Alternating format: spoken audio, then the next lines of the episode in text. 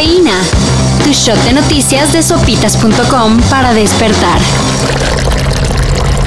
Más adelante aquí, en medio de nuestras eh, transmisiones, vuelve, vuelve a temblar en México este 19 de septiembre. Increíblemente, ayer, 19 de septiembre, México vivió un sismo por tercera vez.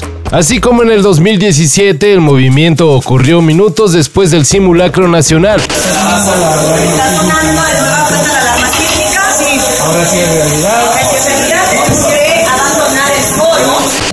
Epicentro en Cualcoman, Michoacán, y con una magnitud de 7.7. La UNAM y especialistas en la materia atajaron teorías conspirativas asegurando que no hay evidencia científica que explique la extraordinaria ocurrencia de tres sismos en la misma fecha. Tenemos la interacción de dos placas importantes, Coco metiéndose por debajo de Norteamérica. Y decir extraordinaria es poco. Según José Luis Mateos, especialista en sistemas complejos del Instituto de Física de la UNAM, la probabilidad de lo sucedido ayer es de 1 en 133.225, dos veces menos probable que morir por un rayo. En la OMS dijeron hace unos días que apenas vamos en camino, pero Joe Biden dijo, vámonos recio. Is the pandemic over? The pandemic is over. We still have a problem with COVID. We're still doing a lot of work on it. Uh, it's, but the pandemic is over.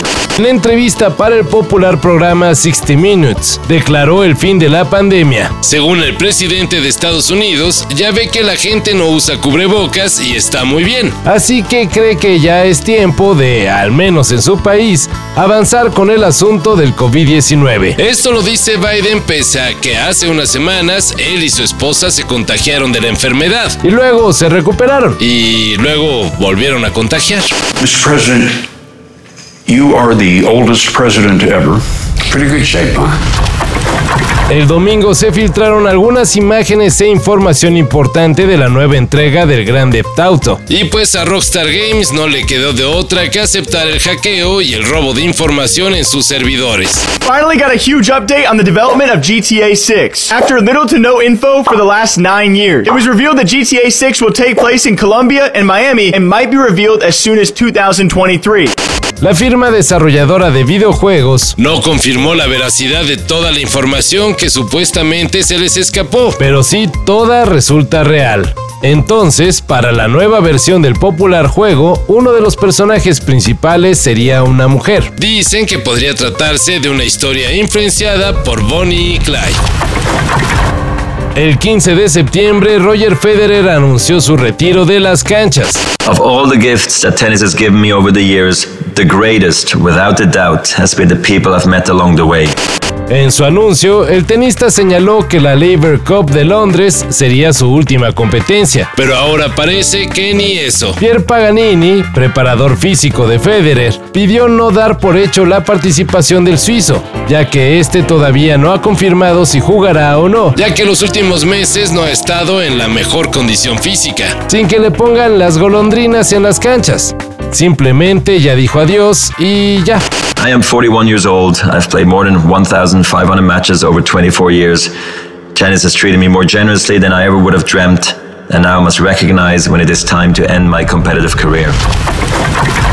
Hace unos días, la jefa de gobierno capitalino, Claudia Sheinbaum, anunció que estaba en pláticas para que Manu Chao se presente nuevamente en el Zócalo. ¿Y pues qué creen? Que no será Manu Chao, pero sí el grupo firme. Arriba las tóxicas. Bueno, mi compa Karim. Pero para que se canse. Y puro grupo firme.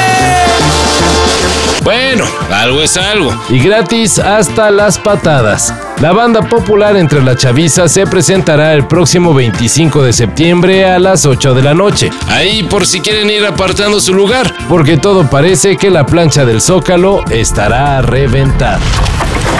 Todo esto y más de lo que necesitas saber en sopitas.com. Cafeína.